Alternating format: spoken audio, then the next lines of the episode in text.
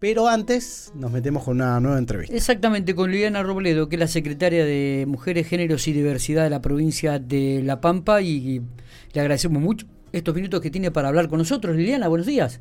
Hola, buen día, ¿cómo están? Bueno, muy bien, muy bien. Bueno, qué dato llamativo este, qué título que he visto en otros medios de la provincia de La Pampa y que tiene que ver con que este el 44% de los padres que no paga la cuota alimentaria dentro de la geografía provincial. Eh, ¿Es correcto este dato? Y además he visto otros números también.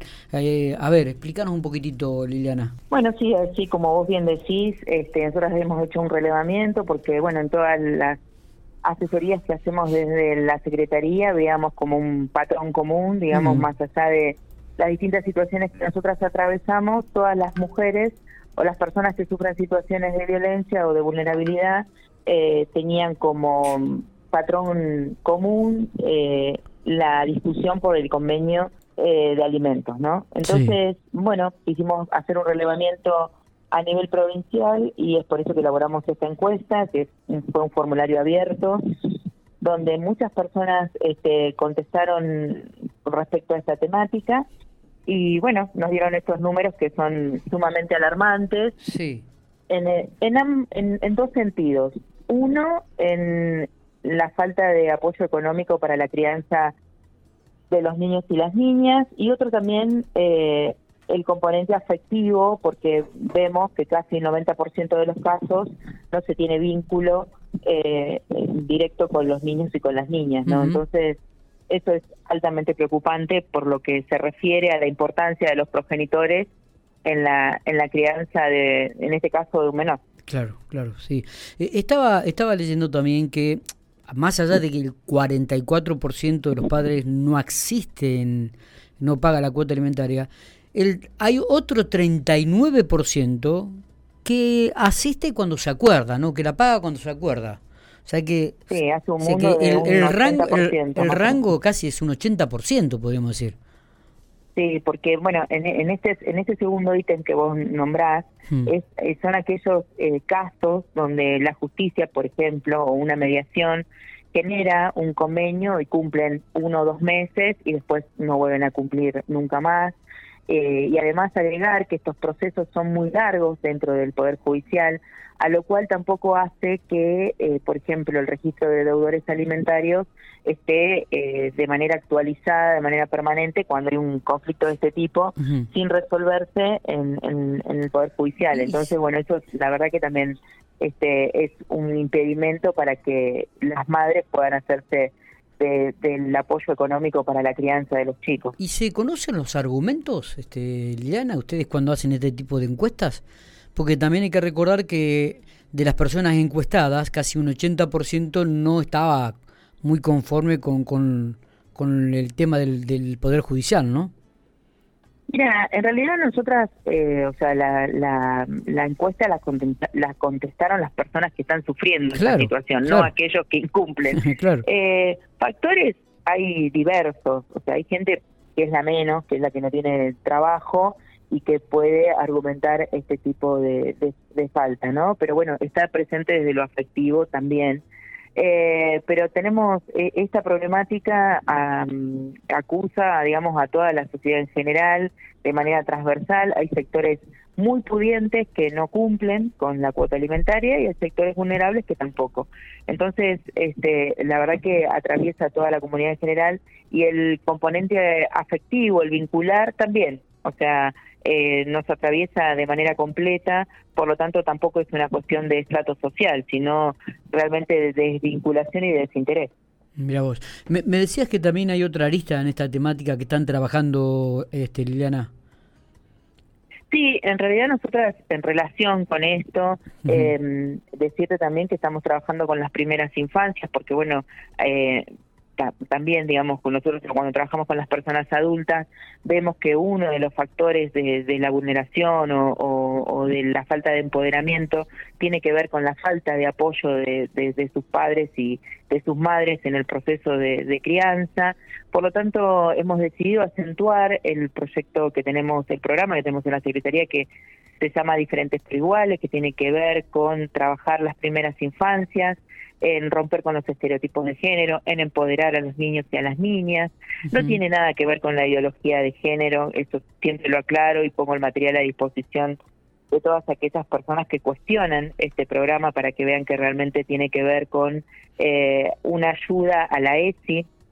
Decir también que la, la ESI es necesaria y es fundamental en todos los colegios de la provincia, que no tiene que ver con el sexo, eh, eso también hay que decirlo, porque tenemos madres y padres objetores este, de este, del cumplimiento de esta ley y la verdad que tenemos un taller en la Secretaría también explicando que habla en cada nivel eh, esta ley, que tiene que ver simplemente con darle herramientas a los niños, niñas y adolescentes para que nadie vulnere sus derechos. Eh, así que bueno, eh, siempre poniendo todo a disposición, pensando en las generaciones futuras, pensando en erradicar la violencia eh, desde las infancias en adelante, pensando en las vinculaciones saludables entre progenitores y niños y niñas. Eh, bueno, en fin, venimos con un trabajo amplio.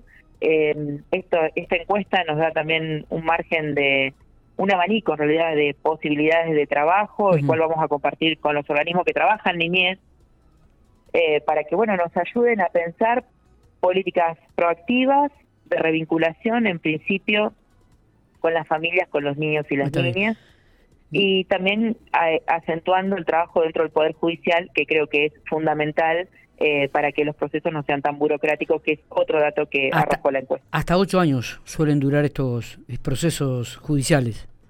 Sí, y más también, y una vez que se sea una sentencia, vuelvo a insistir, que se cumplen capaz que dos o tres o seis meses y después no cumplen nunca más. Y entonces nuevamente las personas tienen que, volver al Poder Judicial, volver a, insistir. Y en la mayoría de los casos las mujeres se agotan, se cansan, sus hijos cumplen la mayoría de edad, por lo tanto desisten de estas acciones. Este, Liliana, con todo eh, eh, la información que han recibido de esta encuesta, digo, más allá de estos números que, que son que por ahí reflejan la realidad también, digo, ¿qué otro ¿Qué otro tema, qué otra temática te ha llamado la atención de esta recopilación de datos?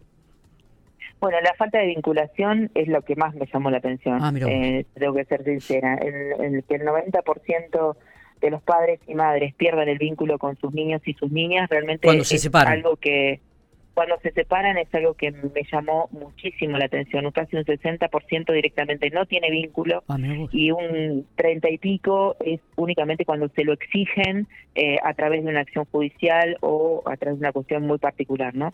Eh, creo que ese es un factor que debemos trabajar, poner atención. Sí, obviamente no podemos eh, exigirle a una persona que, quiera a otra, pero sí quizá revincular con eh, la familia paterna, con la familia materna, con primos, con, con abuelos, abuelas. Este, creo que es fundamental el, trabajo como sociedad para que estos niños y niñas eh, salgan fortalecidos, digamos, hacia el futuro que les espera, ¿no? Totalmente. Eh, porque si no, lamentablemente, eh, después caen en oficinas como las nuestras, este, absolutamente vulneradas, eh, sin, este, digamos, eh, el empoderamiento que necesitan para enfrentar las situaciones que, que les genera la, vida misma, ¿no? Entonces, creo que por eso es importantísimo trabajar con, con, las infancias. Y uno de los aspectos más importantes que ha tenido en, en, estas últimas, en esta última década, podríamos decirlo, Liliana, es la visibilización de, todo este tipo de problemática, ¿no? que se pueda hablar, que se pueda expresar, que se pueda contar, que se pueda este, inclusive hasta este, visibilizar, ¿no? que la sociedad tome conciencia. Yo creo que es, es fundamental, es fundamental eh, no acallar estas situaciones, hablarlas, pensarlas, pensarlas colectivamente, porque bueno, nosotras la verdad que si te decimos que solas con el equipo vamos a poder resolver la vida de todas las personas, la verdad que no, eh, pero este es un problema que tenemos en la sociedad a nivel mundial y que se empiece a visibilizar, que esté en la agenda, eh, que los organismos eh, que trabajan realmente la temática se visibilicen, se ponderen a los equipos también, porque la verdad que los equipos hacen un trabajo eh, incansable 24 por 24, no es solamente un agente del Estado, sino realmente tienen un compromiso social para erradicar en este caso el tema que nos toca a nosotros, que es la violencia. Eh, creo que todo eso también se lo debemos al colectivo de mujeres que añares y añares atrás este, empezaron con esta eh, visibilización, donde no eran escuchadas, donde eran agredidas, donde eran acalladas, donde y demás, este, todo eso se lo debemos a ellas, que hoy nosotras podamos discutir, poner sobre la mesa, empoderar a mujeres, visibilizar y por supuesto generar este, políticas públicas acordes para trabajar la temática realmente. Liliana, gracias por estos minutos, eh, muy muy atenta, como siempre. No, muchísimas gracias a ustedes por ayudarnos a visibilizar la temática. Los medios de comunicación son importantísimos para esto también, porque llegan a todas las, casas, así que nosotras siempre agradecidas que, que nos ayuden también a visibilizar la temática. Así que gracias. Muchas gracias. Abrazo grande.